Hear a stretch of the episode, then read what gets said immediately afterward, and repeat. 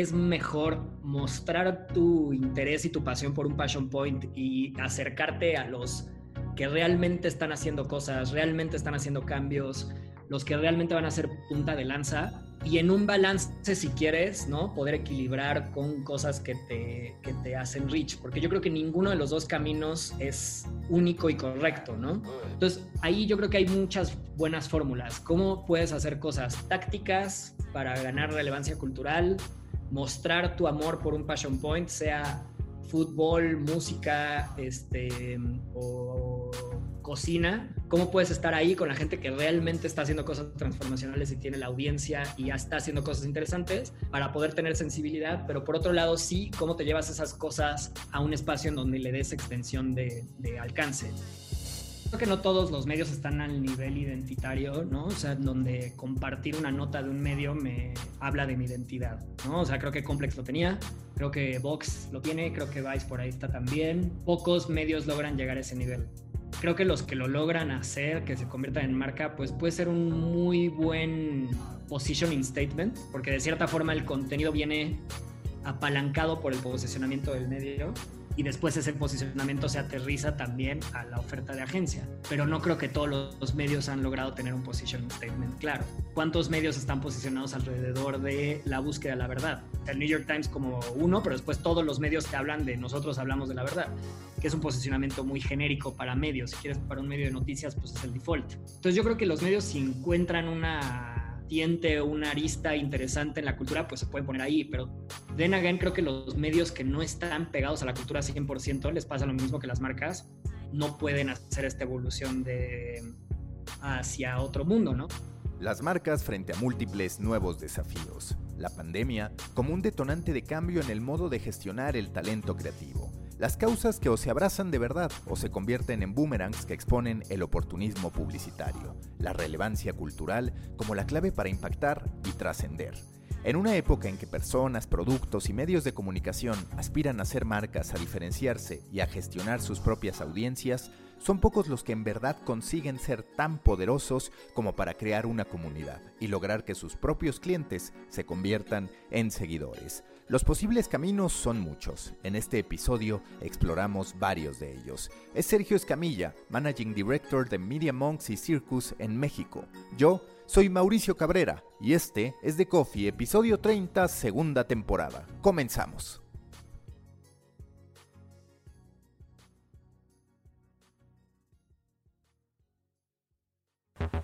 Intenso como Nación 321, ligero como BuzzFeed, cargado como el de Forma, refinado como el país. Aquí comienza The Coffee. Grandes historias para grandes storytellers. Un podcast con el sabor de Storybaker por Mauricio Cabrera. The Coffee con Sergio Escamilla, quien es Managing Director de Media Monks y de Circus, que por cierto se unieron, se fusionaron eh, apenas en enero pasado. Entonces, Sergio, muchas gracias por estar en The Coffee y yo te quiero preguntar, a partir de que tú te incorporaste en julio, ¿cómo te ha recibido este desafío de estar llevando una unidad tan relevante para Media Monks en términos generales? Muy bien, Mauricio, pues muchas gracias por la invitación. Este, la verdad es que desde julio creo que he ido poco a poco entendiendo el reto. O sea, por un lado, a nivel contexto, creo que no nos podemos desprender que estamos en una situación COVID, eh, cada quien trabajando desde su casa, ¿no? Entonces, empezar a dirigir una empresa de casi 200, 200 y cacho personas eh, sin poder estar en la sensación de una oficina, ¿no? Ya creo que es un, principal reto, ¿no? Eh, creo que hay otra parte de esto que es, a pesar de que se anunció la integración el año pasado, con el, con el, con, el tema de COVID tuvimos que, que postergar un poco la integración de equipos entonces eso ha sido como algo que, estamos haciendo en, ya en este tiempo. Y bueno, después creo que realmente ambas empresas tienen un talento increíble, tienen equipos como gente súper, súper enfocada en performance y, con un montón de talento. Así que a nivel cultural, la verdad es que ha sido una muy, muy buena bienvenida. ¿Qué tan complejo es asumir una posición de liderazgo, como tú lo decías, a la distancia ante el confinamiento en un contexto como, el que estamos viviendo, ¿qué tanto puedes llegar a sentir pues, los desafíos naturales de asumir una nueva posición, de llegar de otro lugar a asumir un rol cuando estás a la distancia, cuando en muchísimos de los casos no, no has podido estar en contacto con la gente de manera directa? Pues la verdad sí es un reto muy grande. O sea, yo trato de entender de repente esta situación y, y, separar lo que es una ansiedad colectiva de lo que es una ansiedad real, ¿no? Entonces, la realidad es que vemos que la gente, pues, o sea, en general sin importar si trabajan con nosotros o están en el súper o están en la calle, la gente sufre ansiedad, ¿no? Es como que hay un síntoma de ansiedad colectiva, este, de incertidumbre, de culpar instituciones, ¿no? Por la falta de, de, capacidad para entender una situación como esta, ¿no? Entonces, lo primero que hago siempre es tratar de separar lo que es general de lo que le está pasando al mundo de lo que nos está pasando a nosotros, ¿no? Y lo que he tratado en el proceso es eh, hablar con la mayoría de la gente de la compañía, tener one-on-ones, entender en dónde están parados. Y por otro lado, estar muy al pendiente con, con los managers de cada uno de los departamentos para tener un termómetro de, cómo está la gente. Y yo creo que digo, del lado de, de, mi lado, el reto ha sido muy interesante. Definitivamente una posición de liderazgo te implica estar, estar presente, ¿no? Poder estar en las reuniones, poder estar en los lugares de trabajo, poder ver cuáles son las dinámicas, ¿no?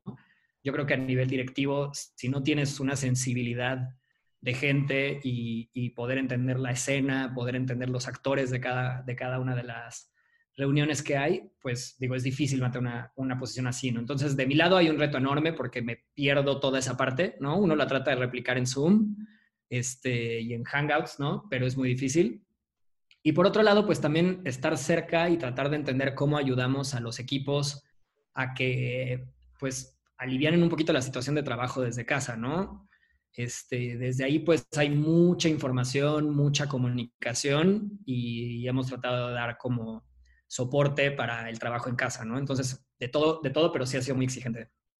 El que sea una industria creativa lo hace más complejo o lo hace más sencillo? Porque, a ver, digamos que estrategias y demás son cuestiones que se pueden platicar de este modo, pero es cierto que en muchos elementos, en muchos momentos hay detalles muy particulares que se suelen discutir en juntas creativas, que muchas veces también es cierto que podemos tender a obsesionarnos con un detalle que puede no ser tan relevante. ¿Qué tanto te parece que la industria creativa abona o le quita complejidad, si fuera el caso, a trabajar en este distanciamiento y sobre todo contigo como esta pieza nueva en el organigrama? Pues mira, creo que hay de todo, ¿no? Pero la realidad es que sí creo que las industrias creativas se desarrollan mucho del peloteo informal, ¿no? O sea, no solamente son espacios de, creación de ideas en el whiteboard, que pues es el ideal, pero yo creo que muchas veces los parks creativos de repente suceden en el patio, cuando alguien se va a dar una vuelta a fumar y conoce a alguien y le platica una idea y le pelotea algo, ¿no? Entonces yo creo que nos perdemos de todo eso, también de las interacciones casuales, ¿no? De mira lo que estoy haciendo en mi computadora y que el otro de junto lo vea y le opine. Entonces lo que hemos tratado de hacer en los departamentos es que hayan daily meetings, este, simular de alguna forma estos espacios de distensión. Y yo creo que sí hemos podido replicar eso, pero sí creo que falta interacción humana en donde lo veas, ¿no? En familias, equipos, amigos y trabajo, se ve el, sentimiento de que falta interacción humana, ¿no? Lo vamos a recordar en el 2020 como una época típica, pero sí creo que la, la industria creativa sufre un poco más que las industrias, si quieres, más administrativas y de management, ¿no? Después hay una cosa que no podemos perder, o sea, que yo pienso el COVID como una serie de precedentes, ¿no? O sea, más allá de saber cómo va a ser el mundo en el 2021, ya sabemos, el 2020 nos demostró que el mundo podía cambiar y se instalan ciertos precedentes que creo que no hay vuelta de hoja, ¿no? Digo, te pongo un, ejemplo por fuera de nuestra industria, ¿no? Pero como es difícil creer que las sucursales de banco van a seguir siendo lo que son ahora, ¿no? O sea, ya hay un precedente de que no necesitas ese número de sucursales, por ejemplo.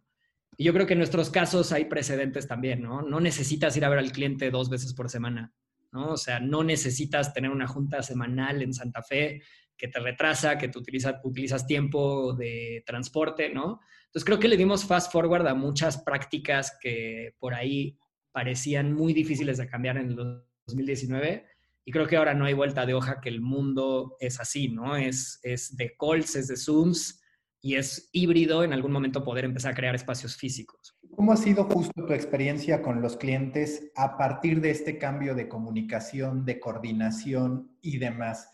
¿Tú lo ves como algo positivo acorde a lo que mencionas? Sí, totalmente. Yo creo que en la relación con cliente esto es un win-win. O sea, yo creo que también para los clientes que estaban acostumbrados a una dinámica más este, encajonada en los horarios de oficina, ¿no? Ayuda mucho por la agilidad que puedes tener, ¿no? Obviamente tiene un downside de este mundo de estar todo el tiempo conectado y tener calls cada cinco minutos, ¿no?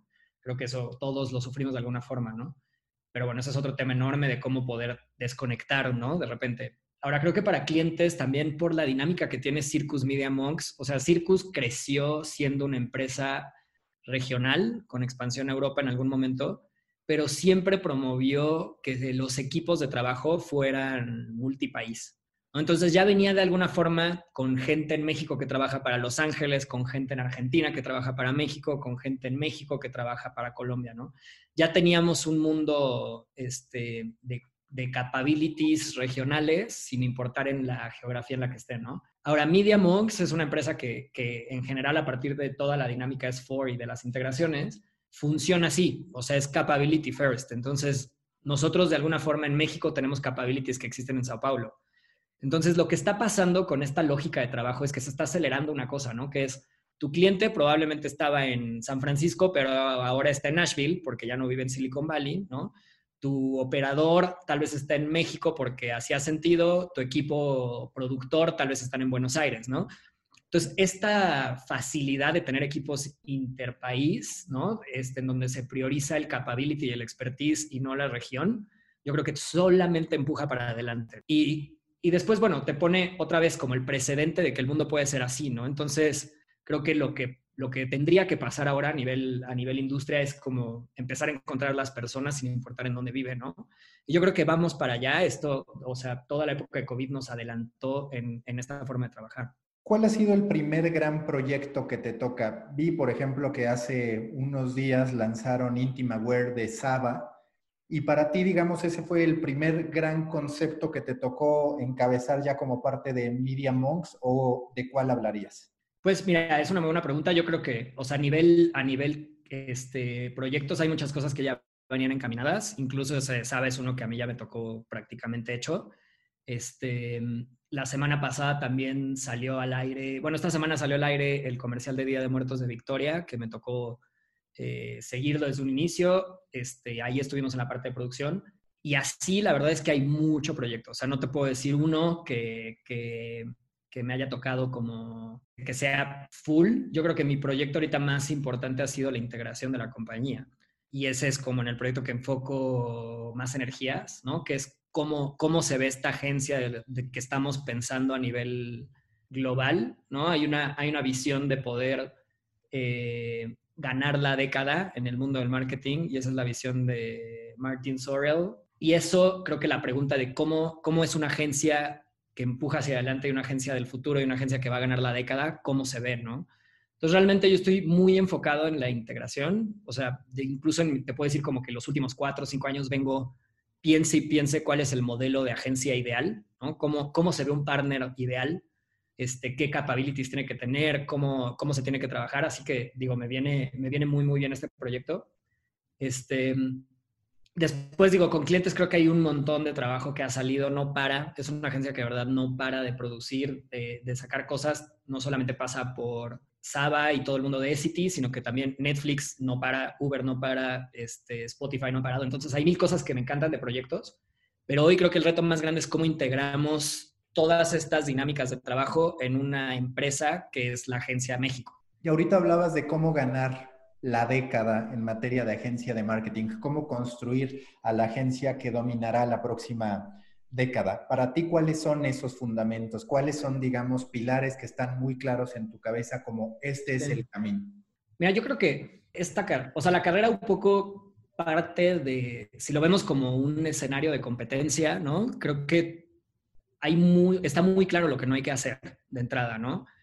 Y creo que parte de lo que no hay que hacer es seguir con estructuras rígidas, en donde muchos de los clientes de CPG todavía funcionan así, ¿no? Con una agencia de medios enorme, con un deal global, con una agencia de digital, con un deal global, con una agencia de ATL de un deal global, y de repente un partner para hacer programmatic, ¿no? Y de repente tienes un multiagencia, que yo creo que es el reto que teníamos todos hace cinco o seis años, de decir cómo hacemos que las agencias trabajen entre sí. Yo genuinamente creo que se puede en algunos equipos cuando hay buen talento y hay buena disposición en la mesa, las agencias pueden trabajar entre sí. Pero sigo creyendo que ese modelo es un modelo que frena a los de negocio rápidas, ¿no? Porque es mucha burocracia y muchos pasos en los procesos y que todo el mundo tenga la sensación de startup y que todo el mundo tenga la sensación de cambio, se logra cuando hay buenos líderes y buenos partners. Entonces, creo que eso es lo que a nivel ganar la década para nosotros es poder vender el servicio de end-to-end, ¿no? Que, que, es la manera en la que lo vemos, que empieza en la estrategia, llega hasta la producción, te acompaña con el plan de medios, tiene lógica de programmatic y terminamos con una lectura de data en donde hacemos un proceso iterativo que implica volver a revisar las estrategias y volver a hacer las cosas. Entonces, digo, voy, voy tirando cosas que tengo en la mente de esto, pero creo que una es esa, poder tener el, proyecto entero cuando quieres hacer transformación digital, ¿no? Y poder tener a las, a las personas clave sin sobrevender scopes of work, ¿no? O sea, realmente tener equipos eficientes, multidisciplina, trabajando por un objetivo de transformación. Eh, creo que segundo, bueno, este, este layer pues también responde a tener agilidad, velocidad, este, capacidad de producción muchísimo más eficiente, poder ver los resultados. Y creo que el otro mundo que también hoy empieza a ponerse en riesgo o que creo que al menos la industria está muy, muy challengeada en este sentido, creo que es el mundo del pitching. Creo que la industria durante mucho tiempo se, se movió con ideas que te o sea, revientan en un segundo, un big idea, un muy buen pensamiento de pitch, lo cual activaba una dinámica de trabajo con una agencia, ¿no? Y creo que de ahí evolucionamos al siguiente escalón, que yo creo que clientes como, como Netflix lo proponen, lo promueven mucho, que es jugar jazz o tocar jazz en, en, la manera de trabajar con tu agencia en lugar de que las cosas sean exactamente perfectas, ¿no? Venimos del mundo anterior donde eran decks impecables, no te podías equivocar, tenías un CMO revisándote cada acento y si te equivocas. Y estábamos viendo menos las ideas viendo más como las formas. Yo creo que hoy hay clientes que funcionan más abiertos a que la buena idea puede venir de cualquier lugar y lo más rápido que puedas convertirla en una operación, en algo activable, este, más rápido avanza, ¿no? Entonces yo creo que ese es otro elemento, que es cómo, cómo podemos estar haciendo administración de buenas ideas todo el tiempo y no solamente enfocarnos en una idea, que es este concepto de Big Idea, ¿no? Entonces, creo que te, lleva más partnerships que generan ideas todo el tiempo y todas están buenas. Claramente es súper ambicioso, ¿no? Pero cambia mucho la forma en la que vemos la industria. Y que también eso abona al marketing de propósito, a cómo ahora vemos a las marcas abrazando, digamos, con mayor apertura ciertas causas y durante un tiempo prolongado, porque antes tú lo decías, te encontrabas con clientes que de pronto se interesaban por el fútbol, pero el resto del año lo apagaban, solo durante un torneo y demás. ¿Qué tan determinante es para efectos de lo que ustedes hacen, el que el cliente tenga cuidado también con el producto. ¿A qué me refiero? A que muchas veces tú vas y convences a la persona indicada, a la persona más alta en el organigrama que te dice, sí, adelante, vamos con esta idea, y muchas veces la bajada se entorpece, no necesariamente porque la agencia falle, a veces sí, pero también otras no, sino porque la gente de abajo del propio cliente no termina entendiendo bien qué es lo que tú quieres. ¿Cómo tú has encontrado un camino, digamos, para resolver eso y para garantizar que el cliente también esté en sintonía en todos los niveles, no solo, digamos, en las posiciones altas, porque estarás de acuerdo que muchas veces son los puestos operativos los que más pueden llegar a entorpecer algún tipo de campaña de ejecución y de resultados. Híjole, es muy buena pregunta. Mira, yo creo que, que al final poder tener propósito o poder acceder a una cosa que, es un passion point, ¿no? O poder tener una propiedad de entretenimiento para una marca. Cualquiera de estas cosas que son un poco más el mundo del contenido y el mundo más de, conexión y de relevancia, hoy pasan por entender la cultura, ¿no? Y, y, entender la cultura parece, o antes, ¿no? A mí me tocó trabajar en el mundo de el insight que se pensaba durante meses y se pulía palabra por palabra porque el insight era la clave de todo, ¿no?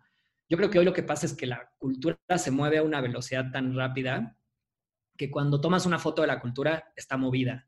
¿no? Entonces, si todavía después de que tomaste la foto de la cultura haces un ciclo para convertirlo en una ejecución, te va a llevar tiempo y para cuando estés ahí probablemente el tema ya está este, masticado por alguien más, ¿no? Te pongo, no sé, un ejemplo. El año pasado muchas marcas se acercaron al mundo de sororidad, ¿no? Sisterhood, sorority, ¿no? Que se volvió como la corporativización del feminismo. Y es como, para cuando las marcas habían llegado a sus frameworks y su posicionamiento para llegar ahí, yo creo que el movimiento ya había dado 27 pasos más, ¿no? Entonces se sentían que llegaban tarde o que llegaban desde una visión bastante corporativa. Entonces, dicho esto, o sea, creo que el uno, creo que las empresas tienen que desarrollar una sensibilidad y fluidez cultural a todos los niveles. Es decir, que desde el assistant brand manager hasta el CMO, todo el mundo entienda los territorios culturales como qué es lo que está pasando y qué es lo que se está moviendo. Este, y, creo que es más, o sea, salirnos un poquito del mundo, del propósito, como de cuando se notan los hilos, ¿no? O sea, creo que lo más triste en, en, el, en, el, mundo de las marcas y la cultura es cuando se ve la intención corporativa, ¿no? Entonces, ¿qué pasa con eso? O sea, creo que hay una oportunidad de acercarte a creadores, de acercarte a los passion points, de operar de otra forma, voltear el modelo por completo. Este, pero creo que cada reto te exige una manera de operarlo distinta, ¿no? ¿Cómo haces para explicarle al cliente este cambio de trabajo? Como tú decías antes, era, te voy a hacer este spot, va a ser espectacular, todos se van a paralizar, podrías tardarte tiempo en sacarlo y aún así dices, esta es la apuesta. Sin embargo, muchas veces ahora resulta que el contenido que verdaderamente te genera una gran diferenciación puede, y lo voy a simplificar, puede ser un meme, solo por, por citar un ejemplo. ¿Cómo haces para que ese cliente en, entiende el valor del producto que estás generando más allá del costo de producción, porque durante mucho tiempo parecía que efectividad o espectáculo era igual a costo de producción, cuando ahora vemos que muchas de las soluciones más creativas no necesariamente son en apariencia por las que más podrías cobrar. No, totalmente. Yo creo que algo que cambió, o sea, hay dos, dos extremos de esta, de esta pregunta, ¿no? Por un lado, yo creo que nunca vamos a perder el mundo del, del UNA y el entendimiento del consumo y la categoría con horarios. O sea, creo que esa información sigue siendo muy relevante. Antes eso era lo de que dictaminaba un brief, ¿no? En un Coca-Cola, por ejemplo, los briefs venían a la hora del día, la edad y la motivación de consumo, ¿no? Era un nivel de lectura de las motivaciones muy profundo, ¿no? Yo creo que de esa etapa, ¿no? De como obsesión por el dato, nos estamos yendo a una cosa que es más el entendimiento del consumer journey y el user experience, ¿no? O sea, en todo el journey, ¿qué le quiero decir, ¿no? O sea, por ejemplo, en el journey que tiene alguien antes de ver una, serie de Netflix, ¿no? Realmente el journey es muy largo. Empieza con una cartelera en la calle, se mueve a la conversación a digital, después cuando se empieza a ver la serie empieza a generar memes y conversación, y después todavía podemos llegar a una última etapa de análisis en profundidad del contenido de la serie y echarte un podcast de 40 minutos de Dark, ¿no? Entonces es un journey muy extremo. El journey en otro lugar, misma industria de entretenimiento, por ejemplo, el cine, pues el journey sigue pensado para te invito al estreno, vas al cine y te vas, ¿no? Entonces son un journey de dos, tres momentos. Entonces creo que hoy es muy interesante poder ver a las audiencias en términos de todo el journey y ese journey poderlo analizar en experiencia, o sea, cuál es mi experiencia con la marca en diferentes momentos, ¿no? Porque a veces creo que dependiendo del momento del journey, el meme es la mejor opción, el meter una encuesta en Twitter puede ser muy bueno y a veces un comercial que te movilice y te toque una atención es la mejor opción, ¿no? Pero creo que es bien importante en, el, en las instancias del journey.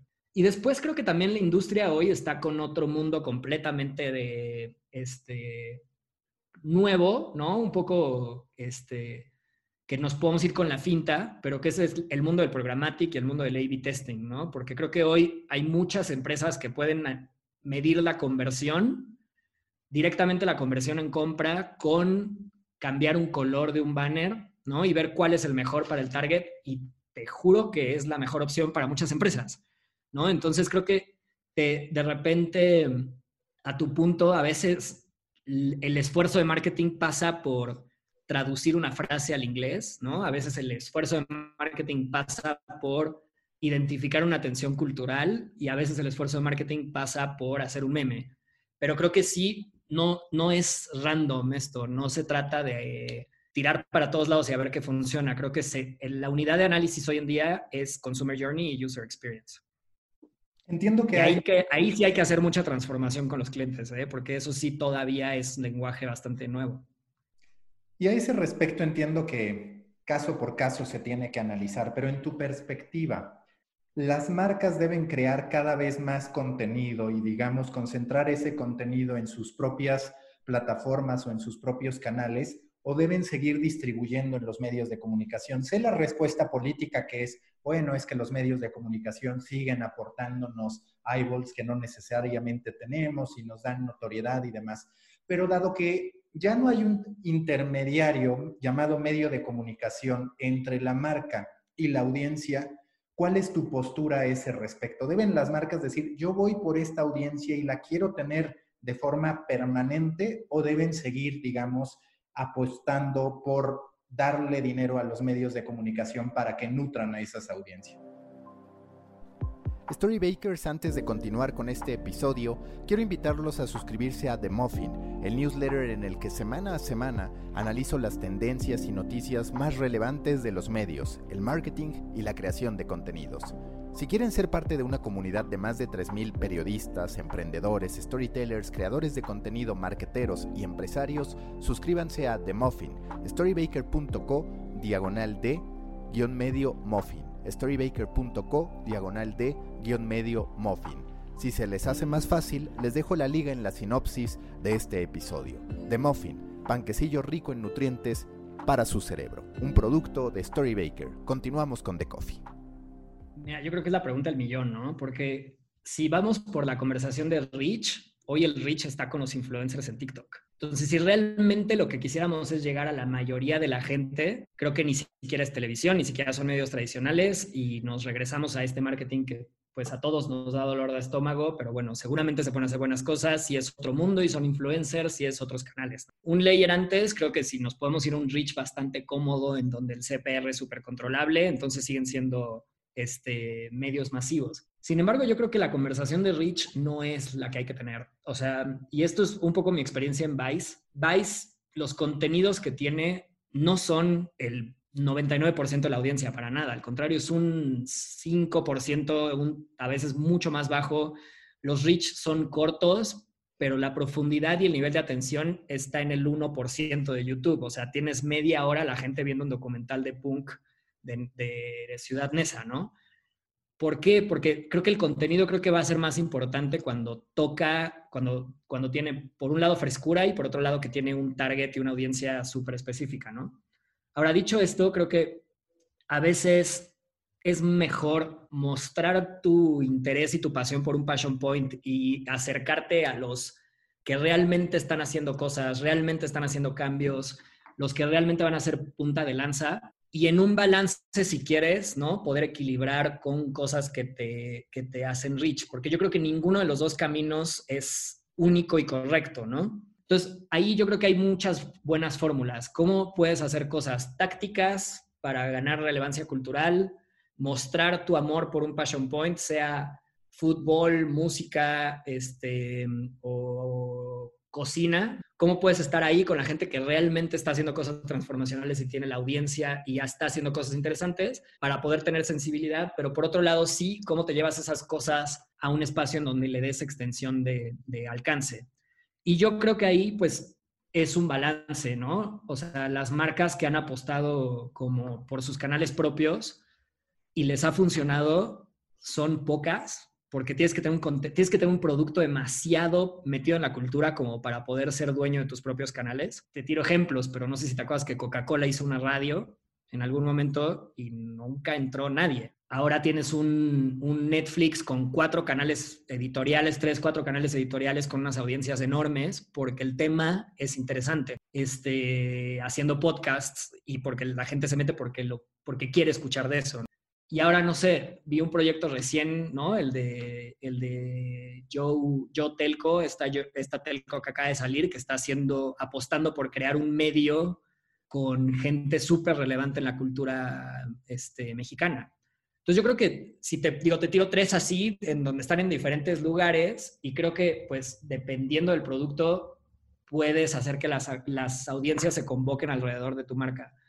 Pero creo que lo que es clave es tú ir a donde están las audiencias, ¿no? Porque tú te paras, por mejor que grites, las audiencias no se van a convocar ante ti, pero si las audiencias ya están ahí, es mucho más fácil llegar. Esta parte del influencer marketing, ¿tú qué tanto te has apoyado en ellos a través de los distintos ejercicios que realizas, se sabe que no para de crecer, se sabe incluso que ya los influencers virtuales empiezan a facturar grandes cantidades de dinero porque es por un lado inteligencia artificial, por el otro influencer marketing y bueno, son dos mercados en crecimiento. A ese respecto, ¿qué tanto vamos a seguir con la individualización de la apuesta de las marcas hacia decir, quiero que esta, esta y esta persona terminen apoyando esto que yo estoy haciendo? Yo creo que también, o sea, digo, hay, hay en, esta, en este tema de los influencers, ¿no? Pero, o sea, me acuerdo en la televisión en los 80s, 90s que no sabías en qué momento te empezaban a vender, ¿no? Y estaba la persona en la tele y de repente te ves un producto y no te das cuenta de cuándo cambiaba el producto. Hasta que ibas desarrollando un radar para eso y decías, ok, me están vendiendo, ¿no? Yo creo que eso no se diferencia mucho de lo que ves en TikTok. O sea, parece la tele vieja en donde pasan de su vida a la venta, de regreso, pasan de una marca a otra marca, sin lealtad, sin sentido, ¿no? Yo creo que las generaciones van a crecer como nosotros crecimos viendo mensajes de televisión y van a desarrollar un radar para poder no ver estas cosas. Ahora, digo, eso tampoco se detuvo en los programas de, revista, en donde dicen vamos a la cápsula y entonces te doy un, un mensaje de una marca. Entonces yo creo que ese mundo, la audiencia no es tonta. O sea, yo siempre, lo primero que siempre pienso es que las audiencias hay que tratarlas con respeto. Y cuando la audiencia la ves en un lugar con, con, inteligencia y con respeto, pues entonces te puedes hacer preguntas de, qué, de cómo va a ver tu mensaje. Ahora, dicho eso, yo creo que el mundo de los influencers sí se necesita porque es una extensión de reach y, para algunos productos yo he visto challenges en TikTok que mueven la aguja por super, de manera súper eficiente con presupuestos, ¿no? Este, pero después creo que hay influencers de distinto nivel y sobre todo cuando pones la lógica de la cultura y los passion points en el centro, entonces los influencers que se necesitan para un passion point son mucho más grandes, ¿no? No sé, me tocó, me, tocó todavía con Virtu trabajar un proyecto con Buchanan's que apostaba a, a identificar la próxima generación de game changers en la música latina. Y lo que nos dimos cuenta es que si el host no era J Balvin, no iba a tener credibilidad y necesitaba el influencer, en este caso, ser J Balvin, ¿no? Y J Balvin se involucró en la selección de talento, se involucró en el storytelling, se involucró con el producto. Y la verdad es que el material es muy, muy natural y es muy creíble, porque fue J Balvin identificando la próxima generación de Game Changers. Entonces yo creo que hay niveles en, en el uso de influencers este, que, que pues depende para qué lo quieras. ¿No? Incluso en los influencers más comerciales, este, me tocó hacer producciones con Sprite que se casaba con los, con los influencers, pero les daba, les daba espacio para participar en la creatividad. Y yo creo que ahí ya tienes un mundo que es mucho más creíble y mucho más eh, natural y, y, entendible para la audiencia que el mundo en donde ves a un influencer actuándote un comercial, ¿no? Entonces yo creo que también es, o sea, hay que, hay que usarlos mejor, ¿no? Y hay que usarlos para potenciar tu marca y no solamente comprarles cinco segundos de sus stories, ¿no? Para tu gusto se acabó, y lo llamo de esta manera intencionalmente, el contenido sin fines de lucro, no necesariamente de las marcas que siempre han querido convertir, pero hoy tienes también a los medios de comunicación buscando convertir de algún modo, ya sea por suscripciones, ya sea por la venta de algún tipo de producto y demás. Es decir, esta será la década en la que verdaderamente existe la conciencia unánime de que el contenido es una avenida para convertir, para lograr algo más? Pues yo creo que el año, o sea, a partir del, del, bueno, del, periodo de Trump y todo el tema de posverdad, vivimos una fragmentación de los medios que es clarísima, ¿no? Se acaba, no hay ningún medio hoy que monetice. O sea, lo vemos desde el New York Times, este, me tocó a mí ver cómo Vice tuvo que repensar todo su modelo de negocio porque es muy difícil monetizar como medio. Y obviamente que entre más vas bajando la escalera, pues llegas a los niveles de creadores y contenido en donde pues el interés obviamente por sostenerte pasa por la monetización. Entonces, evidentemente la producción bajó el costo, pero aún así, para poder sostener un canal con una audiencia, y aunque seas un creador de YouTube, te necesitas meter un agregado de media para monetizar. Yo creo que ya no hay vuelta de hoja en ese sentido. No quiere decir que no hay gente haciendo contenidos este, gratuitos y nada, ¿no? Obviamente va a haber, está democratizada la producción y tienes contenido, pero en el momento que llegan a un nivel, lo que hacen es ver cómo monetizar sus plataformas, ¿no? hasta los memeros monetizan sus plataformas de memeros. Entonces yo creo que son, son varios fenómenos a la vez. Uno es la fragmentación de los medios, en donde va a haber cada vez más contenido y más medios y cada vez la monetización se fragmenta. Este, en paralelo viene este movimiento de agregación de medios, ¿no? O sea, ser esos aggregated que pueden venderte cinco youtubers al mismo tiempo en, un network y una vez que se elevan al nivel de network, entonces ya agarran este valor comercial y después vas a tener todo el branded content que yo creo que hoy casi todos los medios grandes hacen evidente cuando es branded content. O sea, ya no puedes en ningún medio hablar sin evidenciar que estás haciendo branded content. Y por otro lado, digo, creo que las audiencias saben. ¿no? O sea, yo no creo que, yo creo que las audiencias saben cuando les venden y saben cuando no les venden. Yo creo que la única que se, que se puede salvar de esa lógica es el product placement todavía, que como que todavía no te queda tan claro si está pagado o no está pagado, al menos que vivas en la industria, creo que es de las pocas que se salva, ¿no? En un episodio que grabé con Pico Covarrubias, él hablaba de que en su perspectiva, los próximos creativos de las campañas de marcas, pues iban a ser los propios fanáticos de esas marcas que muchas veces agarran y dicen, pues yo voy a hacer este meme, yo voy a hacer esta adaptación de lo que está haciendo la marca y demás. ¿Cuál ha sido tu experiencia y cuál es, digamos, tu opinión a ese respecto, a estas tribus que siguen a una marca y que empiezan a generar contenido sobre ella muchas veces sin que una agencia creativa esté detrás? yo creo que definitivamente, o sea, no hay mejor radar de relevancia cultural de una marca que te hagan contenido, ¿no? O sea, una marca, por ejemplo, no sé, este, Vans en el mundo del skate, uno, uno, ya no sabes cuál es pagado y cuál es no es pagado. Después si entiendes cuál es el modelo de marketing de Vans, te das cuenta de que todo es pagado y que lo que hacen es llegar muy a tiempo con los, con los skaters emergentes, este, en potenciarlos, promoverlos, ¿no? Y, ganar relevancia en las calles, literalmente en los skateparks.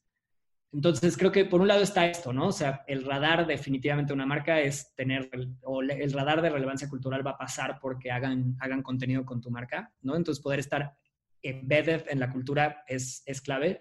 Yo creo que tratar de reproducir eso también se nota, ¿no? O sea, si, si lo que quieres hacer es este, simular que la gente te usa y simular que la gente te produce cosas por, por, pasión, se le ven los hilos al marketing, pero creo que hay un punto medio ahí que es asociarte con las tribus, ¿no? Tribus ya consolidadas, con identidades propias, con mensajes propios, con valores, eh, códigos propios, cuando tu marca puede acercarse a esos, ¿no?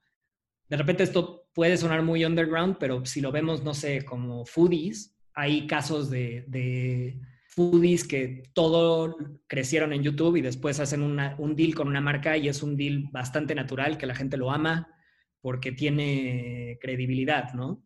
Entonces, sí, definitivamente de acuerdo con el, con el argumento, ahí es, ese es el, creo que ese es el futuro de la relevancia cultural, pero también me doy cuenta de que es muy operable, no se deja, no se deja a la casualidad, se puede operar y se puede conducir. Hablando de estas dos métricas, tú lo decías, o de estos dos objetivos, por un lado está el alcance y por el otro está, digamos, el tiempo que tú retienes a una persona o el tiempo que interactúa ese usuario con el contenido que le estás presentando. ¿A ti te parece que esta década va a ser la que termine posicionando mejor al tiempo sobre el alcance? Es decir, que la métrica que en muchos sentidos rija la conversación vaya más por el tiempo que estuvo un usuario contigo que por tenerlo unos cuantos segundos? Sí, totalmente. Yo creo que es calidad sobre cantidad. y, sobre todo ¿qué, en qué pasa alguien mucho tiempo hoy en día. O sea, tiene, ¿a qué le dedica alguien mucho tiempo si no es una serie que habla con sus amigos? Y aún así, no es una serie. O sea, todavía, si te acuerdas de la época de Lost o Breaking Bad, todos estábamos viendo Lost y Breaking Bad. Ahorita todo el mundo está viendo 25 series a la vez. Entonces, ni siquiera en el mundo de las series esto no está sufriendo de fragmentación, ¿no? Ahora, tiempo, yo creo que tiempo también uno lo piensa como branded content, pero pues por ejemplo una marca, Media Monks trabaja con una marca que es Weber, que son los grills y los asados, que es un mundo de Passion Point impresionante, o sea, si alguien tiene amor por eso, conoce todo lo que hay que ver. Y pues el uso de una de las plataformas, o sea, estamos hablando de user experience y un website e información, la gente puede estar con tu marca en otro espacio digital mucho tiempo, ¿no? En espacios editoriales, en un podcast, este, o sea, se amplían los medios, entonces cómo sostienes la atención, pues es estar en todos los espacios. Y yo creo que eso nos pone en un modelo, bueno, en un, en un reto súper interesante para todos los que estamos en la industria, porque todavía los modelos de marca creo que viven no sé, el, diamante de marca o el cubo o el círculo, el que sea, todo el mundo tiene un modelo para, para, definir las aristas de su marca. Yo creo que cuando piensas tu marca, cómo se ve cuando es un podcast, ¿no? Tu marca, cómo se ve cuando es un audio o cuando es un branded content de media hora, ¿no? O cuando es un documental, cómo se ve tu marca. Este, y ya ahí, pues regresamos a una lógica un poco más de el, el mensaje es el, el medio, que pues entre varias cosas puedes sostener la atención prolongada, pero yo creo que no puedes hacer una sola apuesta pensando que la gente va a estar viendo on and on tu propio comercial de una hora, ¿no? De un minuto, de 30 segundos. Entonces pasa más por asumir que existe una fragmentación de formatos y tratar de estar en todos. En lo que respecta a tu experiencia con Vice, te quiero hacer la otra pregunta. Ya hablamos de las marcas convirtiéndose hasta cierto punto en medios de comunicación.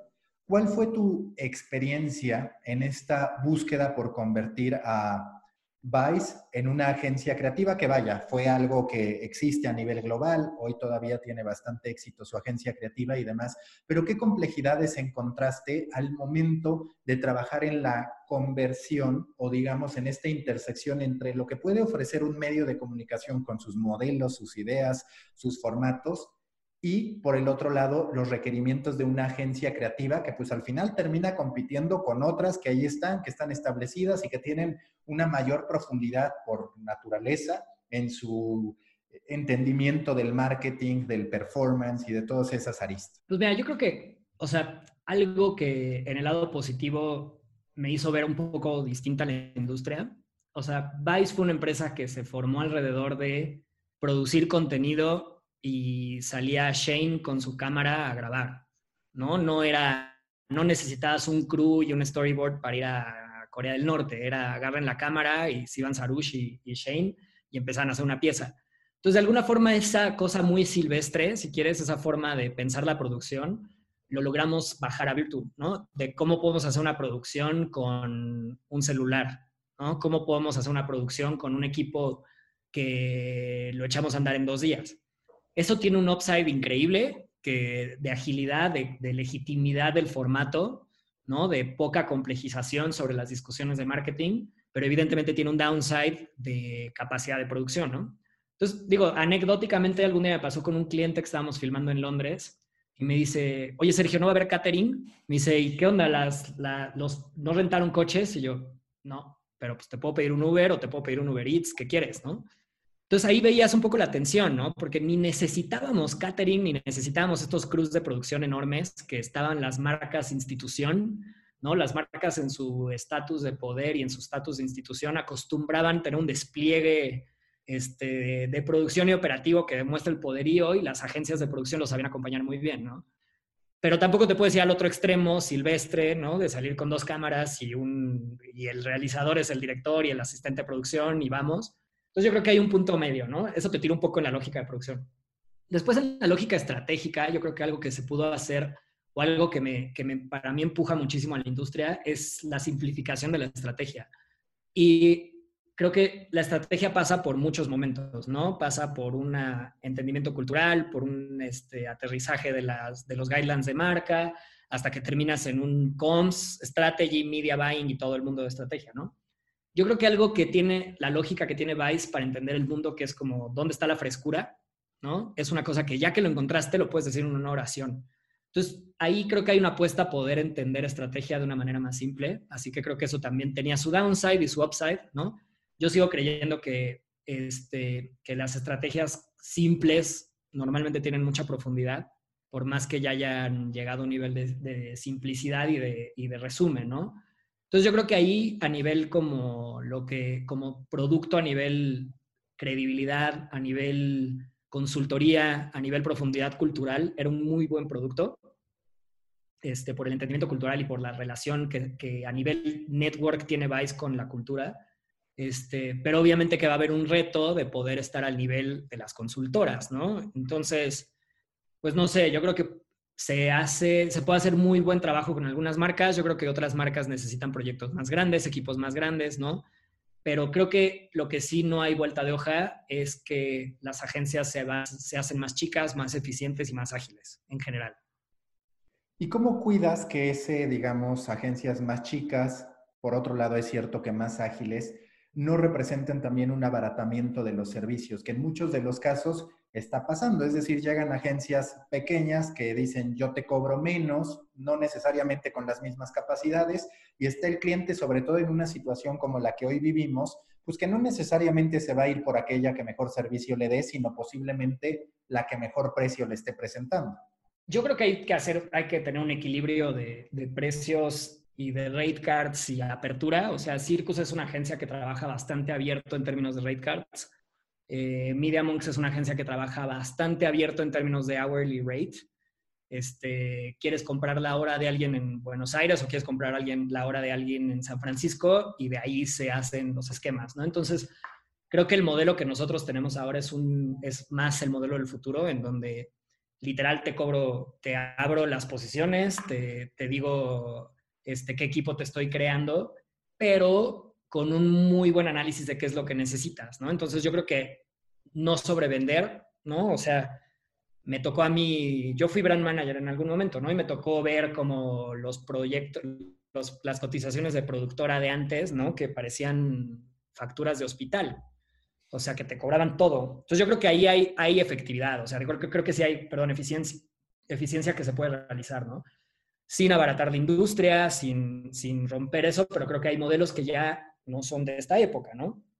Ahora creo que nosotros lo que estamos pensando, que es un modelo como abierto, client first, en donde te armo un equipo alrededor o te hago una estructura espejo a tu estructura y ningún cliente es igual, ninguna estructura de ningún cliente se parece entre sí, porque siempre te armé algo para ti yo creo que ahí hay un muy buen balance de que te cobro lo que necesitas 100% y hacemos procesos de, análisis si se necesita o no se necesita, ¿no? Yo creo que antes, pues, te tocaba el, o sea, te cobraban el copy y te cobraban el arte y te cobraban todo porque te lo tenían que cobrar. Yo creo que ahorita ya hay, también hay mucha, hay muchísimo más ancho de banda en la gente más joven. O sea, yo creo que de repente tienes gente que es diseñadora, pero también es motion graphic, pero también edita, pero también le gusta hacer sonido y es bueno tomando foto. Entonces yo creo que hay una muy buena habilidad en la operación de una agencia de identificar estos talentos híbridos y no por abaratar el costo, sino por darles espacios de crecimiento creativo a la gente, ¿no? Este, creo que es mucho más flexible en ese sentido. ¿Hasta qué punto el modelo de agencia creativa puede sustentar a los medios de comunicación? Digamos que Primero estaba la venta de publicidad, después estuvo la venta de contenido directamente en Facebook, donde prácticamente lo que los medios ofrecían es, te pongo tu logo, te hago una cortinilla, en fin, lo que fuera, y a partir de eso vendían. Después, digamos, se va complejizando todo y se habla, antes de que llegaran las suscripciones, de las agencias creativas, que está la de Vice, pero también está la de Vox y también están, en fin, cualquier cantidad de pequeñas agencias creativas que han salido. ¿Qué tanto ya en la práctica, a partir de tu experiencia, una agencia creativa sí puede ser el sustento, digamos, de un medio de comunicación? Yo creo que es súper buena pregunta. Yo creo que hoy lo que venden los medios al final es contenido empaquetado para plataformas, ¿no? O sea, tú puedes vender contenido editorial, pero también puedes vender contenido video, ¿no? Entonces, por ejemplo, Netflix le compra Vox, Netflix le compra Vice, Spotify le compra Vice y no se lo compra como agencia creativa, se lo compra como estudio.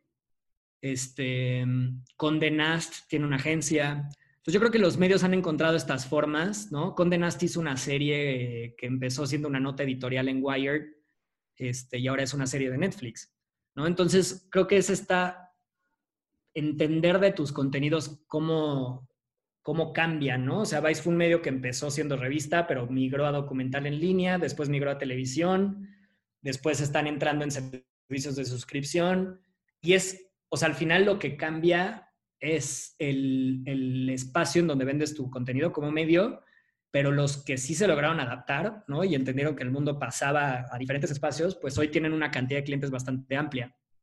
Este, creo que esos tres son muy buenos ejemplos, ¿no? O sea, Condena está haciendo series en Netflix, Vox y Vice haciendo series para Spotify, ¿no? Que es todo este mundo de los estudios.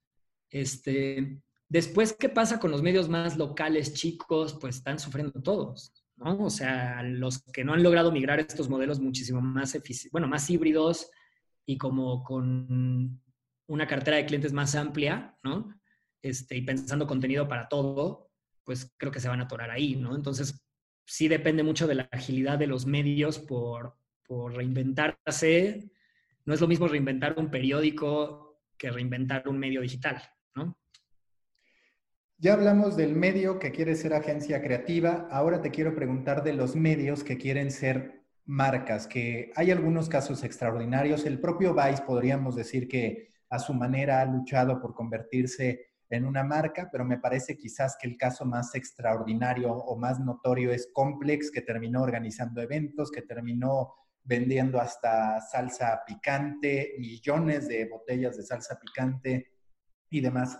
¿Cuál es tu lectura a ese respecto, al desafío que pueden experimentar los medios de comunicación al intentar convertirse en marcas? Creo que no todos los medios están al nivel identitario, ¿no? O sea, donde compartir una nota de un medio me habla de mi identidad, ¿no? O sea, creo que Complex lo tenía, creo que Vox lo tiene, creo que Vice por ahí está también. Pocos medios logran llegar a ese nivel.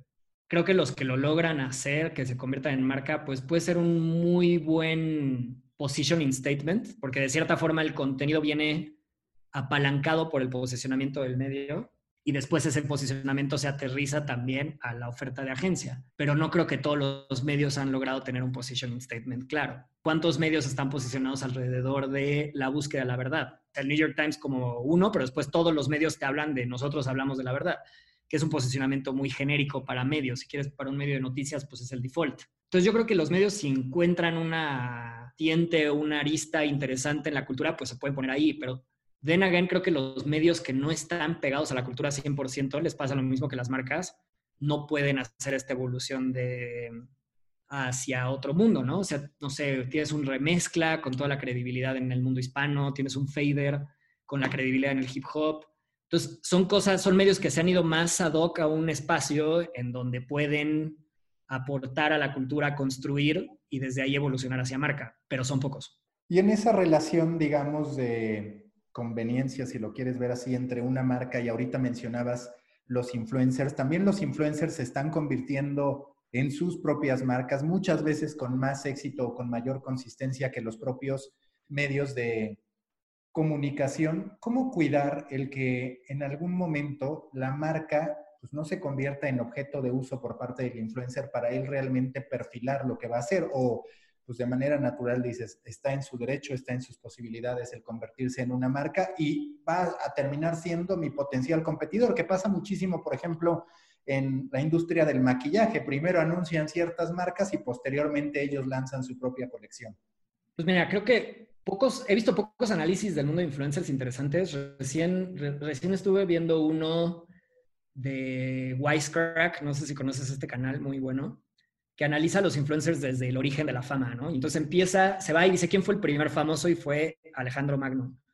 Y cómo funcionaba su fama y cómo fue evolucionando el estereotipo del famoso hasta que nos acercamos a la televisión. En la televisión se volvieron famosos cercanos, ¿no? En el cine eran famosos inalcanzables, en la televisión eran famosos cercanos.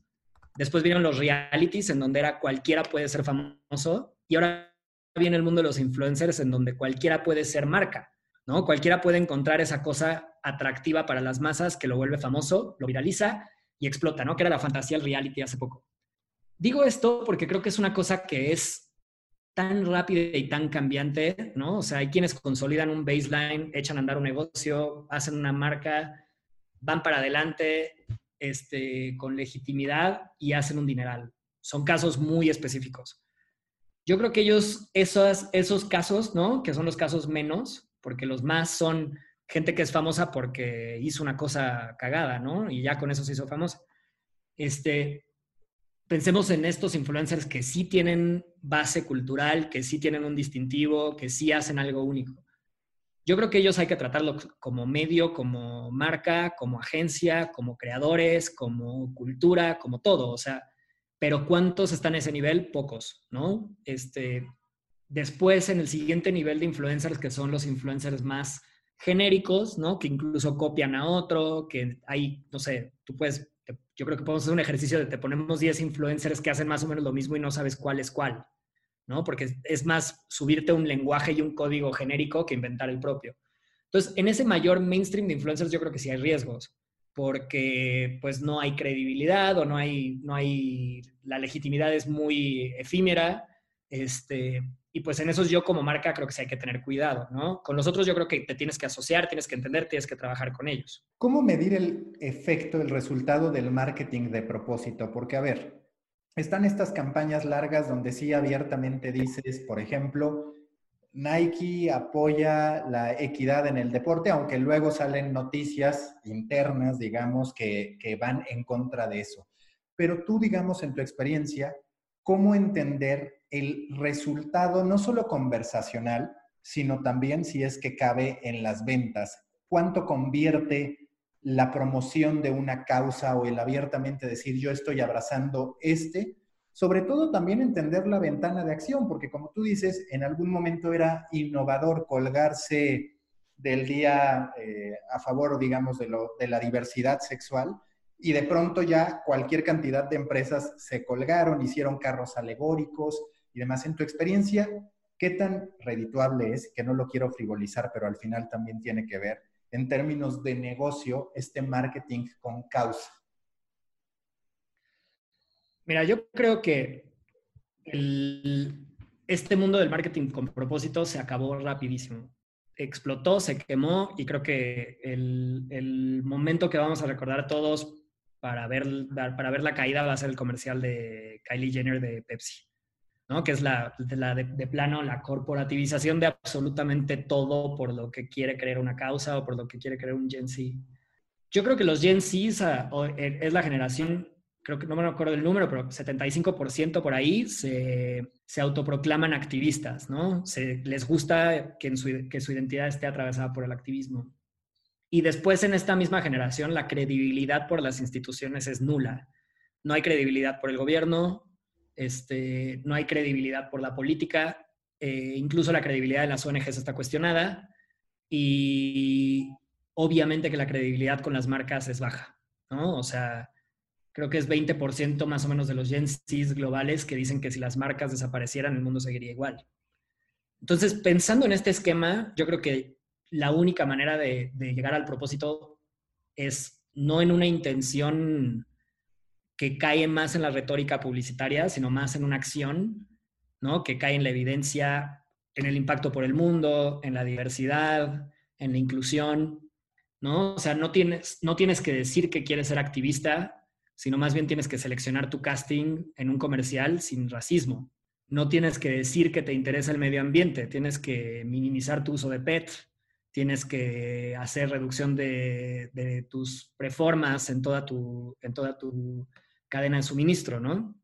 Tienes que migrar hacia la retornabilidad y no decir que, que nada más te interesa la ecología, ¿no?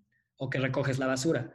Entonces yo creo que ahí hay, o sea, sobre todo en las dimensiones del activismo de los Gen Zs que pasan por inclusión, sustentabilidad, diversidad, este, y esas son como las evidencias de propósito, pues creo que es más importante la acción completamente que la intención. Entonces, nada, tu respuesta creo que ese mundo fue, una, fue un oasis, ¿no? Porque veníamos del marketing de, de beneficio y migramos al marketing de propósito y nos parecía como que ya era una muy buena clavada y creo que se acabó muy rápido.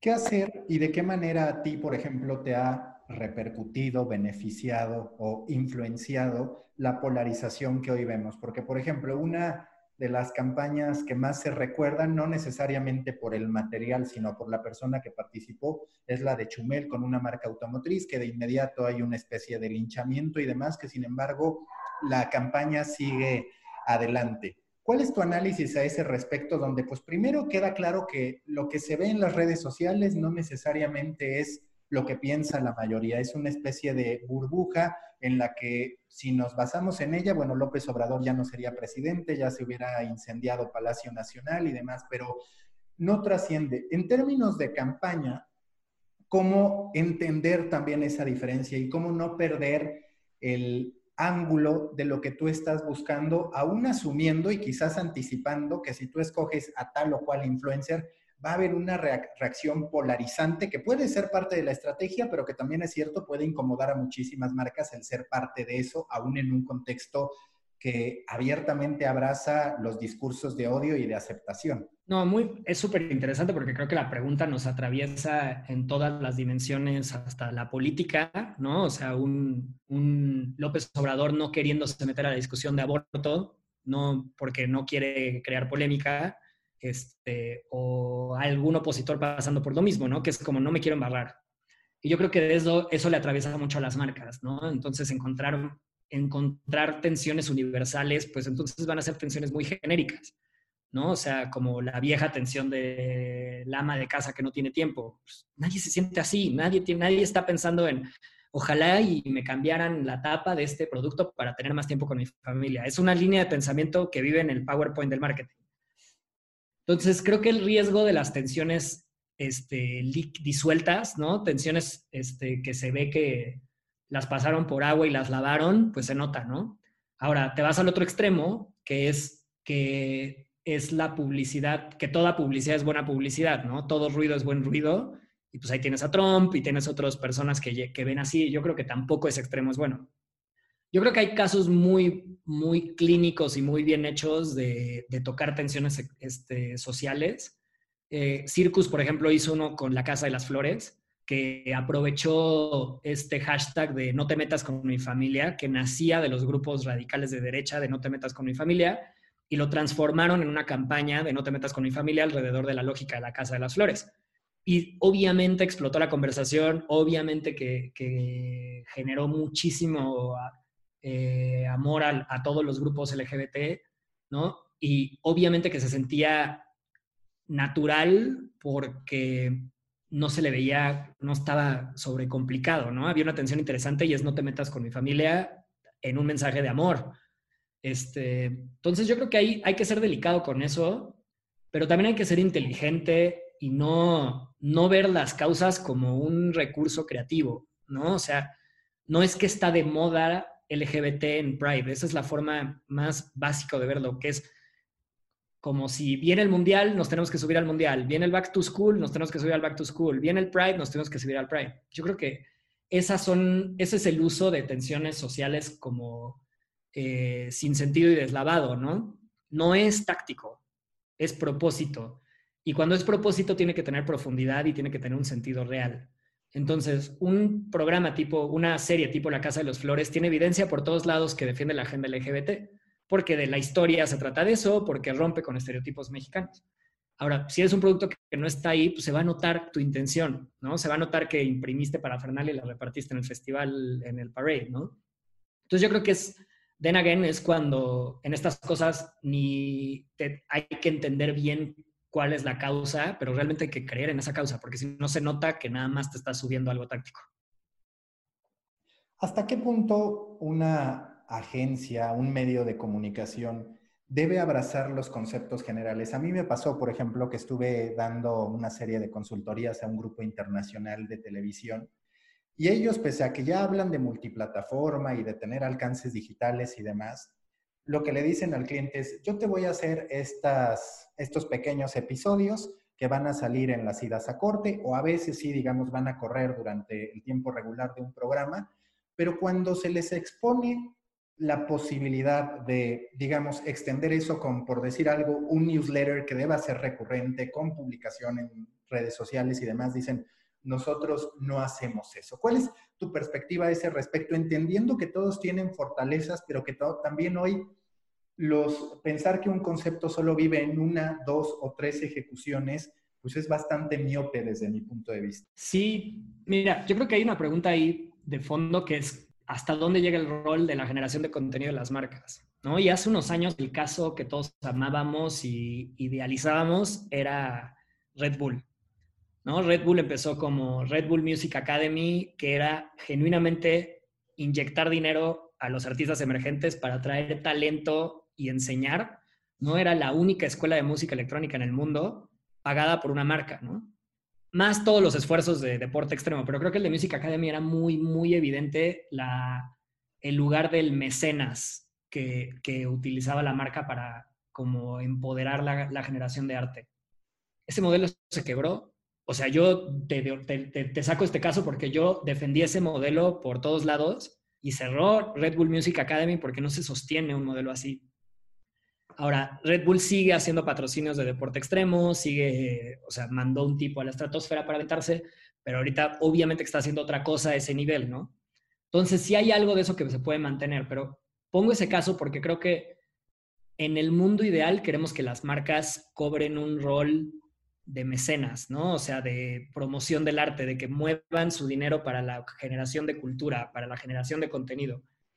Y yo creo que es, es un lugar medio arriesgado y también es un lugar en el que es muy difícil sostener, porque a nivel operativo implica que la marca se vuelva un medio, ¿no? O sea, yo me acuerdo cuando Coca-Cola hizo estación de radio, pues la estación de radio estaba ahí en el departamento, en el piso de marketing, y literal tenía una estación de radio y literal tenían locutores y tuvieron que echar a andar toda una infraestructura para una estación de radio. Entonces, de repente hay cosas que, que, para que la marca lo logre hacer, tiene que desarrollar capabilities nuevos. Y no todos esos capabilities creo que convierten, siendo muy transparente. A mí me encantaría que las marcas estuvieran así, dando dinero para todo el mundo y promoviendo todo. Pero la realidad es que no todo, no todo convierte, ¿no? De repente un patrocinio y un logo en una fiesta convierte más que este, pagarle horas de estudio, como hacía Converse con Robert Strack, ¿no? O sea, esas cosas, pues es muy difícil comprobar la conversión.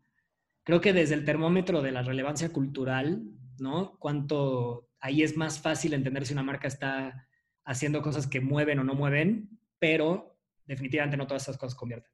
Ahora, yo creo que las ideas hoy, eh, cuando tienen millaje, pues justo logran evolucionar del posteo al content, del content a un, no sé, algo de mayor eh, duración, ¿no? O incluso, no sé, al, al, mostrar una pasión por la cultura en un newsletter. Yo creo que no puedes embonar una idea a un solo formato definitivamente, pero tampoco le puedes exigir a una marca que entienda que tiene que hacer todos los formatos, ¿no? Porque hoy todavía la industria está funcionando en, medios bastante acotados, ¿no? Entonces creo que es un challenge muy interesante con la promesa que tenemos o con la oferta que tenemos. Pensamos mucho en transformación digital. Entonces cuando piensas en transformación digital, tal vez ya empiezas a pensar en CRM, en newsletters, empiezas a pensar en este, cómo evolucionas la conversión, cómo evolucionas el e-commerce. Y hay tantas otras cosas de las marcas que pueden hacer hoy en día antes de empezar a hacer este, eh, tipo Red Bull Music Academy, hay tantas otras cosas que pueden hacer en el Inter que me parece que, que ahí está el foco, ¿no? En la transformación digital.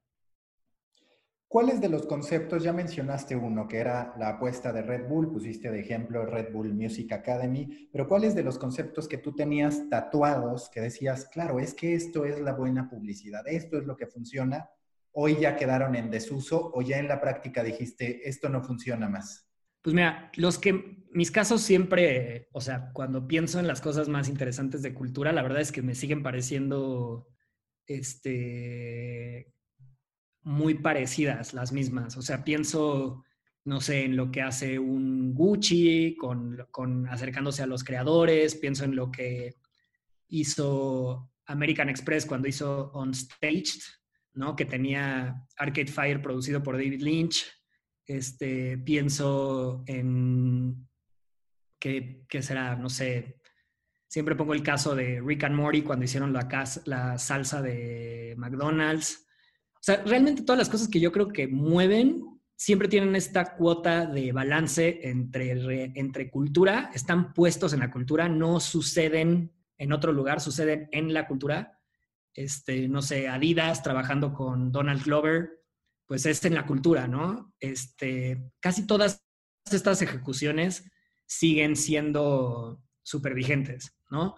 Incluso como todos los, los buenos eh, gags que tiene Burger King suceden porque entienden la cultura, ¿no? Ahora, ¿qué creo? O sea, yo creo que algunas de estas cosas sí han evolucionado y pues muchas de las IPs de estas que te conté, todas fueron efímeras. Todas fueron un momento que quedaron ahí y después pues ya no había presupuesto para apoyarlos, ¿no? Este On Stage de Amex, hay creo que cinco capítulos en YouTube, todos son increíbles, tienes a Durán Durán, pero rápidamente se disolvió la propiedad intelectual porque no, no se sostenía, ¿no? Entonces, a mí, a mí, a mí, pues me gustan estas cosas, pero sí creo que se mostró evidencia en los últimos cinco años que es muy difícil sostener un presupuesto para pagar esto y la, el ROI es bajo, ¿no? Entonces, pues depende mucho de una apuesta a una marca.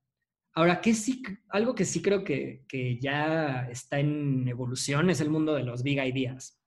O sea, esta idea sostenida por tres, cuatro, cinco años que es para siempre y que la marca la va a abanderar y defender, ¿no? Como en su momento era felicidad para Coca-Cola yo creo que ya ese mundo sí, pensando en lógicas de marketing, creo que esa, esa lógica ya está un poco en desuso.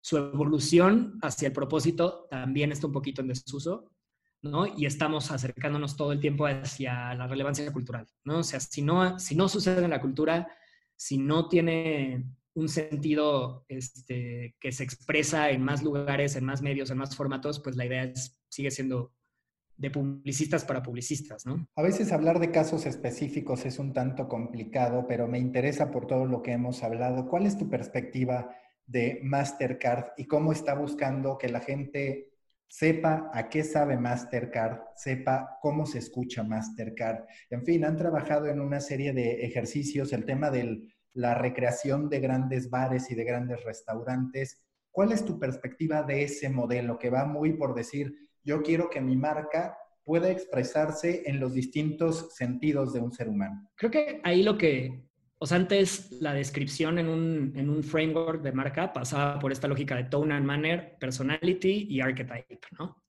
Y con eso más o menos, ¿no? O sea, tenías la personalidad, el carácter, tenías unos códigos de colores y tenías tres, cuatro palabras que describían tu marca. Yo creo que lo que explotó es eso, ¿no? Porque ni nadie, ni alguien se puede definir hoy en tres palabras. Todos tenemos identidades móviles, todos tenemos este, diferentes formas de ser y de expresarnos dependiendo de los espacios. Y creo que en esa lógica de marca persona, las marcas también tienen que evolucionar a poderse expresar en diferentes espacios, ¿no? Entonces creo que hoy, ah, o sea, esta pregunta, pues el tone and manner no alcanza y la marca tiene, tienes que saber a qué, cómo se ve, cómo se ve cuando es un podcast, cómo se ve cuando es un evento, cómo se ve cuando son influencers, ¿no? Yo no sé si alguna marca ya tiene un manual de marca así de claro en todas sus dimensiones, este, o como con qué frameworks armarlo, pero definitivamente entre más le des oportunidad de que tu marca exprese en diferentes espacios, tu reach se va a extender, ¿no? Si partimos de todo lo que hemos venido hablando, el reach está fragmentado, te tienes que expresar en múltiples formatos, 360 es una palabra vieja, este, entonces es como multi-expresión en multiformatos. Entonces definitivamente creo que va para allá. Eh, hoy, por ejemplo, con Media Monks estamos pensando live experience no solamente como una cosa que pasa de tu evento a simplemente un live stream, sino realmente si piensas de base un live experience, cómo es tu experiencia con la marca en digital obviamente que en momentos de COVID es muy evidente, pero el mundo más, cada vez más vive en esos espacios, ¿no? Entonces hay tantas nuevas dimensiones para pensar tu marca, ¿no? Cómo, o sea, cómo vive si es un pop-up store, cómo vive si es e-commerce, cómo vive em, si se lo das a los demás influencers para que modifiquen tu gráfica, este, cómo vive si se lo das a un ilustrador de Instagram para que te haga algo, ¿no? Yo creo que entre menos seamos estáticos con el manejo de marca y más dejamos que la marca fluya, más expresiones culturales aparecen. Entonces, definitivamente va para allá, ¿no? Y que aparte se está sumando otro elemento, que es el de la presencia de una marca en entornos virtuales. Estamos viendo en los eSports cualquier cantidad de aterrizajes. Muy interesante que varios de ellos en materia de belleza, que no parecería algo tan obvio, pero ahí están. ¿Cuál es tu perspectiva a ese respecto y en qué momento consideras que Latinoamérica ya estará listo para hablar con cierta recurrencia de aterrizajes en este tipo de entornos virtuales, en presencia en esports y demás? Pues mira, creo que, o sea, el primer riesgo que tenemos o el primer como este cambio que tenemos es que las experiencias digitales no solamente sean una traducción de lo físico a lo digital, ¿no? Porque si es eso, pues ya, o sea, ahí se perdió. Tienen que nacer digitales, pensarse para digital y, y de alguna forma como ver la experiencia en, una, en un espacio así al 100%, ¿no? Eh, dicho eso, creo que, o sea, las marcas tienen que entender su dimensión física, tienen que entender su, dimensión digital y tienen que entender su, dimensión live stream, ¿no? Que creo que esa es la que menos, menos hemos logrado eh, definir. Ahora, ¿cómo, ¿qué hacer para que realmente esto funcione? nosotros pensamos siempre en algunos pilares, ¿no? Uno tiene que ver con que estos eventos sean interactivos y personalizados, ¿no? O sea, tener la habilidad de hacer algo online y hacerlo todo igual para todo el mundo, estás desperdiciando por completo que vives en plataformas digitales, ¿no? Entonces creo que hay una parte que necesita interacción, interacción, participación en los resultados, que la audiencia que está del otro lado pueda hacer algo para que pase algo después, desde la experiencia, eh, poder hacer algo ad hoc en la personalización, ¿no? Segundo, creo que hay que entender la data, o sea, que la gente que está entrando, de dónde son, qué hacen, cómo explotamos los chats, cómo utilizamos plataformas de messaging como para que la gente este, no solamente esté ahí, sino que pueda aportar y desde su data incluso recibir eh, como cosas más para ellos, ¿no? Creo que tercero, tenemos que tener como un sentido de comunidad, que, aunque estemos en estos espacios digitales, no se limite a no poder estar creando comunidad y tener cosas en común. No sé si, si viste ahora la activación de Burning Man, ¿no? Que eran, o sea, creo que es de los casos más también emblemáticos del COVID, ¿no? De poder hacer un festival como ese con una comunidad que se trasladó por completo a la esfera digital y además hubo creadores dentro de la comunidad haciendo cosas propias, ¿no? Este, y después creo que necesita escalabilidad, ¿no? O sea, pensar estas cosas como pensabas los eventos de antes, ¿no? Que pensaban, se pensaban las fiestas para que duraran tres, cuatro versiones y tuvieran otros momentos de interacción, ¿no? Entonces, desde esta lógica, pues todo lo digital tiene que ser social, tiene que ser escalable. Eh, y en eso, pues, contamos con, con, muchas herramientas, ¿no? Yo creo que hay influencers hace mucho sentido, eh, o sea, comunidades ya existentes hace muchísimo sentido, ¿no? Creo que no hay fórmula, no hay fórmula. Hay muchas cosas que nada más, este, creo que hay, el riesgo es terminar en algo estático cuando la posibilidad es ilimitada, ¿no? Recta final de The Coffee, ¿cuál sería tu epic fail creativo? Uno que dijiste, esto va a funcionar, esta la va a romper y que al final fue todo lo contrario. Casi que es un foco así y, fueron muchísimos aprendizajes. Este, cuando estaba en Virtu y ganamos Johnny Walker, nos aventamos a hacer una campaña con Isaac Hernández. E Isaac Hernández era, o sea, estaba recién nombrado candidato a, primer bailarín del English National Ballet. O sea, todavía no era lo que es hoy, que es un monstruo mediático ya. Este, lo propusimos para trabajar con Tupac Martyr, que es un creador, un artista visual en Londres, y propusimos hacer un traqueo del motion graphic de, de, toda la dimensión de movimientos de Isaac para hacer una obra que se proyectara en Torre Reforma todo, o sea, todo suena que es lo que se necesita, ¿no? Hasta que en la producción, la verdad, en la producción nos costó muchísimas cosas de, que hubo muchísimos fuck-ups naturales de la producción que siempre pasan, ¿no? Este, En paralelo, para poder incrementar el reach, sumamos perfiles y entonces sumamos a Ana de la Reguera, este, sumamos a Denise de Hello Seahorse y, sumamos a un perfumista también, ¿no? Como para tener toda la dimensión de characters. Creo que fue una campaña que nunca despegó, o sea, nunca prácticamente existió. O sea, fue de estas cosas que se invirtió, se apostó, tenía todos los elementos de emergentes culturales, ¿no? Y aún así demostró que, el branded content necesitaba otras dimensiones de storytelling, ¿no? Digo, fue, fue un, proceso en donde todos aprendimos, incluyendo el cliente, este, la compañía, ¿no? Y nosotros, evidentemente, yo aprendí un montón de cosas y de todos los proyectos se aprende, pero sí fue de esos que, que, al final, pues, no tenías el KPI y decías, ¿no? O sea, pensamos que iba a explotar. Este, y después hay cosas que, de repente crees que no van a explotar y explotan, ¿no? Un tweet de repente explota y tiene un reach mucho más grande. O trabajar con un influencer, un Mario Bautista, uno de estos chicos, pues te explota porque explota, ¿no? Entonces fue una muy, fue una muy buena lección de, de, de balance entre 100% foco en la cultura sin desconectarte del reach, ¿no? ¿Y qué falló a ese respecto? O sea, si tuvieras que decir un punto particular, una desatención a la estrategia, digamos, de alcance. No, yo creo que era simplificar el storytelling. O sea, yo creo que de repente es más la ansiedad de querer hacer más cosas y entonces la historia ya no tiene sentido porque estás diciendo siete cosas a la vez.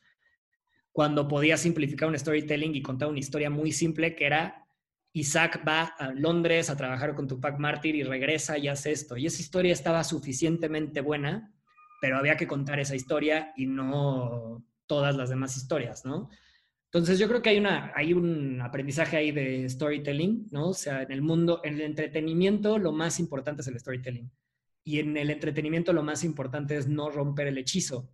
Entonces, en el momento que, si te, en una serie nunca rompen el hechizo, ¿no? Todo el tiempo te está, el, la fantasía que te crea una serie, todo el tiempo está ahí. Si algo, si un personaje se volteara del papel, te rompe el hechizo, ¿no? Y creo que eso hay que aprenderle a las marcas, ¿no? El entretenimiento es una cosa que nunca puedes romper el hechizo. Todo el tiempo tienes que estar ahí en un storytelling de principio a fin. Si tuvieras que recomendar un libro, ese libro que más te ha impulsado en tu carrera creativa, ¿cuál sería? A mí me gusta mucho Gilsley Povesky para entender marketing, porque con él, o sea, yo creo que él es parte de la lógica que el mercado es cultura, ¿no? Que la cultura es el motor de alguna forma de valor ¿no? Después pasa a decir que la cultura y el arte son los motores de valor, la estetización de las cosas, ¿no? La artificación de la tecnología, las Macs, este, todo el mundo de diseño y la artificación de la cultura es capital, es valor, ¿no? Los, objetos que más arte tienen más valen. Y después pasa a decir que, la, que el mundo tiende hacia la simplicidad y la ligereza yo creo que todo lo que dice este man lo vas viendo y es la evidencia del marketing. O sea, es, mm, o sea, va acompañando mucho la narrativa y desde la sociología creo que entiendes mucho mejor lo que está pasando que desde el análisis de negocio. Creo que el análisis de negocio es muy bueno, ¿no? Pero a mí, a mí ha sido el que siempre me ha inspirado un montón en entender mejor qué es lo que está pasando, ¿no? La última pregunta de siempre en The Coffee, si tú fueras un tipo de café a partir de tu personalidad, de lo que quieres proyectar, ¿a qué sabría el café Sergio Escamilla? Híjole, me pegaste en una buena porque además soy muy fanático. Yo creo que sería un café Chemex hecho con calma, unas, unos 10 minutos de, de, brewing para que quede un café súper balanceado, que las notas están ahí, ¿no? O sea, me gusta como esta lógica de que se tome el tiempo las cosas, que destilen, ¿no? Que tenga tiempo de las notas aparecer ahí. Entonces creo que sí, sería una taza de Chemex súper bien balanceada. Listo, Sergio, muchas gracias. A ti, Mauricio, qué gusto. Muchas gracias por la invitación. Busca la próxima semana un nuevo episodio cargado de emprendimiento, endulzado con grandes historias y narrado por grandes storytellers. Suscríbete a The Coffee, un podcast de storytellers para storytellers, un producto de Storybaker por Mauricio Cabrera.